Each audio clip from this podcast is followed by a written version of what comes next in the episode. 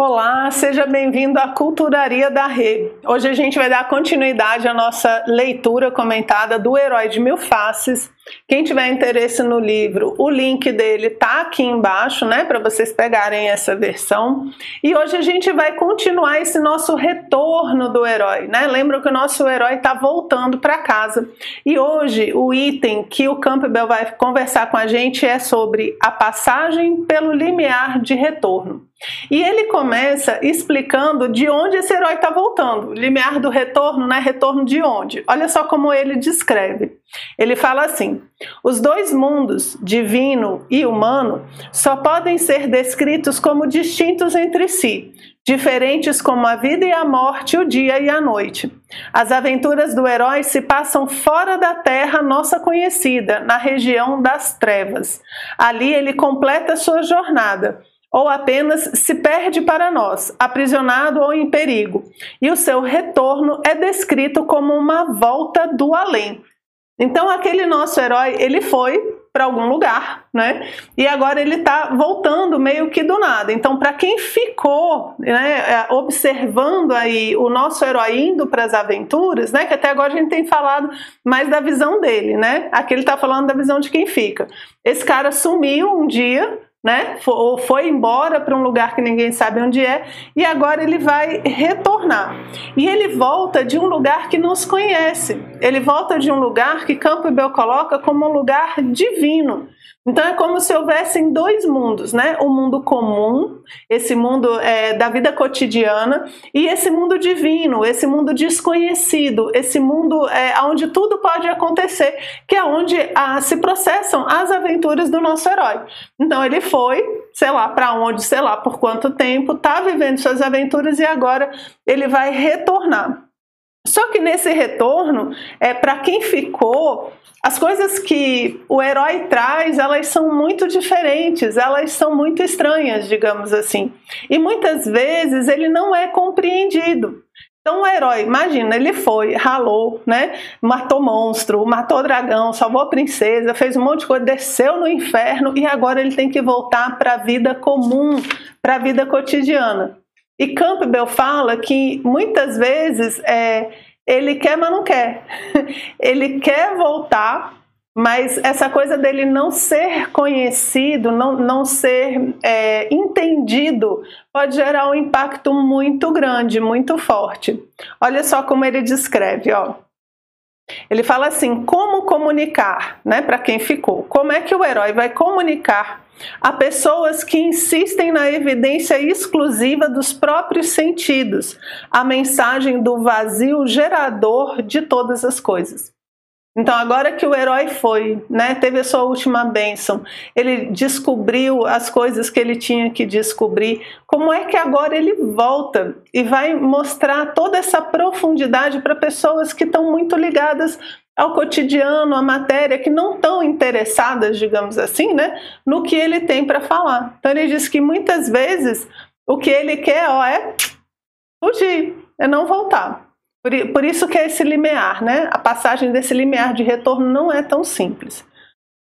O primeiro problema do herói que retorna consiste em aceitar como real, depois de ter passado por uma experiência de visão de completeza que traz satisfação à alma, as alegrias e tristezas passageiras, as banalidades e ruidosas obscenidades da vida. Então, o que, que ele está falando? Como é que eu agora que eu vi toda essa dimensão divina, como é que eu volto a conviver dentro de uma visão é, fechada, pequena? E veja, o mito está falando desse retorno do herói. E a gente sabe que isso acontece muitas vezes na nossa vida, em várias situações diferentes. Isso pode acontecer tanto quando você é, tem uma experiência de vida muito forte, é, às vezes pessoas que passam por doenças muito difíceis, experiências de morte, quando elas voltam, elas falam disso, elas falam, nossa, mas eu, eu vi toda essa, essa plenitude, eu vi que a vida tem um sentido, que as coisas não são só a matéria, então como é que agora eu volto e consigo viver a vida nessa banalidade? O que, que essa pessoa está vivendo? Está vivendo esse ponto do mito heróico. Como é que eu agora, sabendo algo tão profundo, me encaixo, né? A dica aí que eu dou, gente, muita humildade, né? A gente tem que conseguir voltar, senão como é que você vai explicar para as pessoas, né? Como é que você vai ajudar para as pessoas a fazerem isso, né? Então a gente tem que conseguir voltar. Um outro exemplo que eu fiquei pensando é muito é, o que acontece, dizem que acontecem com os astronautas, né? Que vão para a Lua, por exemplo, e tem aquela visão da Terra pequena e tudo. Diz que muitos têm dificuldades depois de retornar e se adaptar a uma vida comum. Porque ele já viu a Terra de outro, outra perspectiva, ele já viu o mundo de uma outra forma. Ele já viu que tudo é um só, por exemplo. Então, quando ele volta, ele fala: Nossa, mas por que tanta guerra? Por que essa pessoa está brigando com essa? Isso daí não faz sentido. Então, se a pessoa não estiver muito bem preparada, ela pode desestruturar desestruturar. Né? É, dizem que pessoas como Nietzsche, fabulosas, fantásticas, desestruturam por uma visão muito grande, muito ampla, muito profunda, que depois não consegue ser traduzida para algo do cotidiano, para uma vida comum. Então a gente tem que se preocupar muito com esse retorno, porque se a gente não consegue voltar, ou a gente tem que abrir mão daquilo que a gente viu, né? Ou a gente não volta. Esse impacto é muito forte e a gente não quer voltar, ok? Então, essa readequação ao mundo comum é essa passagem do limiar de retorno. E às vezes ele quer fugir, não quer fazer isso, né?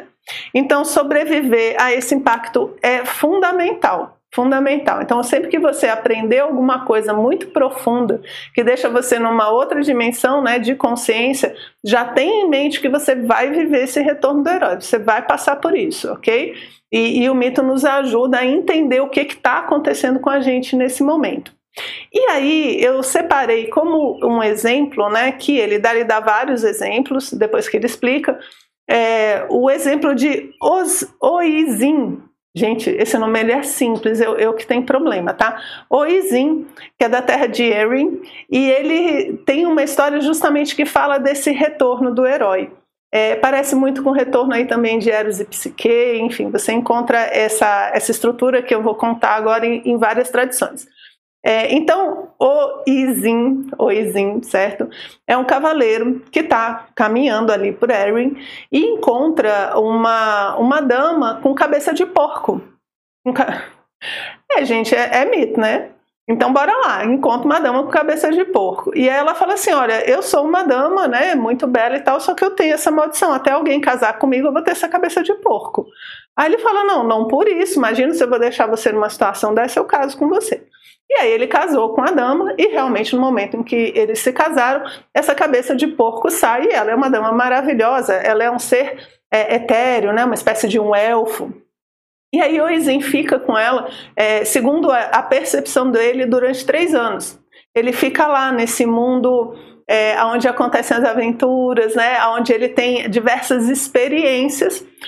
Só que depois de um tempo, depois de três anos, ele quer voltar ao limiar do retorno, né? Ele quer voltar. Ele fala assim: olha, eu estou muito feliz aqui e tal, mas tem os meus filhos, tem a minha família, tem os meus súditos, enfim, eu estou querendo voltar para dar um oi para a galera.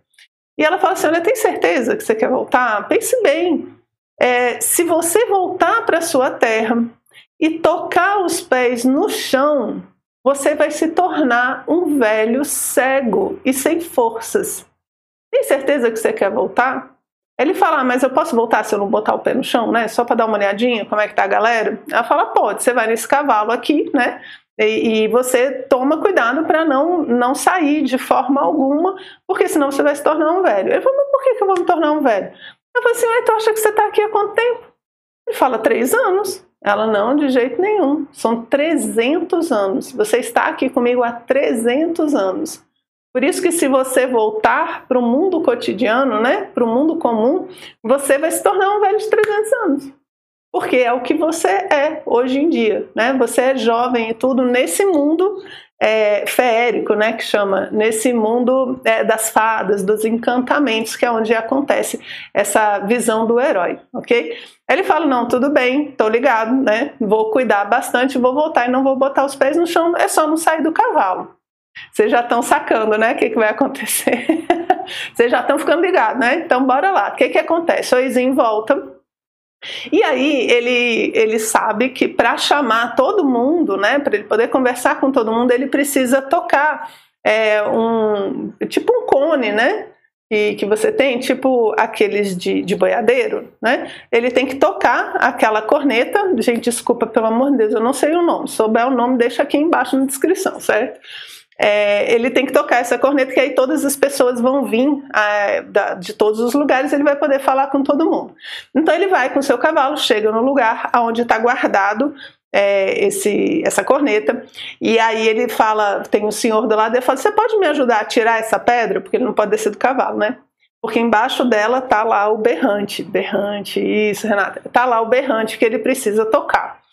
É, aí o cara fala, ah, não posso não, porque eu sou muito fraco. Nem 100 homens iam conseguir tirar essa pedra aí do lugar. Aí ele, tá bom. Aí ele lá, né, tá lá, não pode descer do cavalo, vem meio torto, pá, tira a pedra. Aí ele fala, você pode me ajudar a pegar esse berrante agora, porque tá mais embaixo, né? Você pode me ajudar a pegar esse berrante agora? E o cara, ah, de jeito nenhum, não posso não, porque nem com 100 pessoas eu não ia conseguir tirar esse berrante daí. Aí lá vai ele, né? Desce, pega o berrante. Só que quando ele pega o berrante, ele fica muito feliz. Ele fala: Nossa, eu vou ver todo mundo, vai ser muito legal. E eu vou ver meus filhos, eu vou ver meus pais e tal. Ele fica muito feliz e desce do cavalo. Aí quando ele desce do cavalo, o que acontece? Ele se torna, então, é, um, um velho de 300 anos e que não enxerga as coisas. É um limiar meio chato esse, né? Mas o que, que o que, que é esse ponto? Você, quando vocês estiverem vendo os mitos, né, procurem perceber essa volta. Alguns vão dar mais certo, tá? Esse aqui não deu muito certo, não. Mas o que, o que, que ele está representando justamente? Que ele não conseguiu viver no mundo comum sustentando as coisas que ele tinha do mundo mítico. Então é como quem diz assim, ele não conseguiu trazer esse conhecimento, porque ele botou o pé no chão. Esse botar o pé no chão é como se ele tivesse se identificado de novo com a vida comum.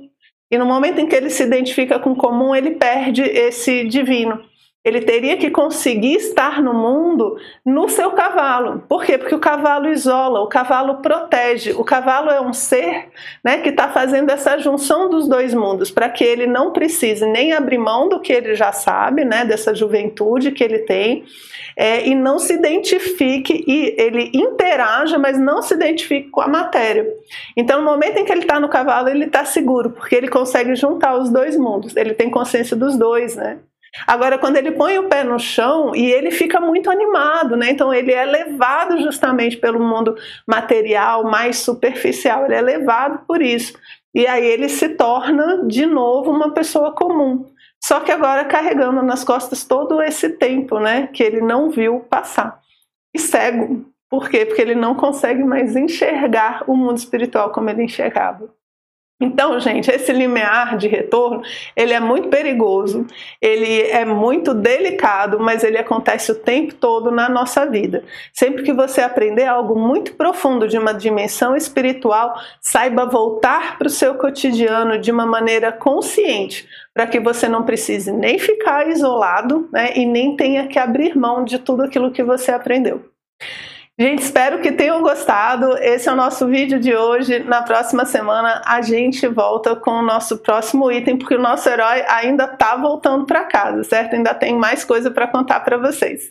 Um abraço e até o nosso próximo encontro.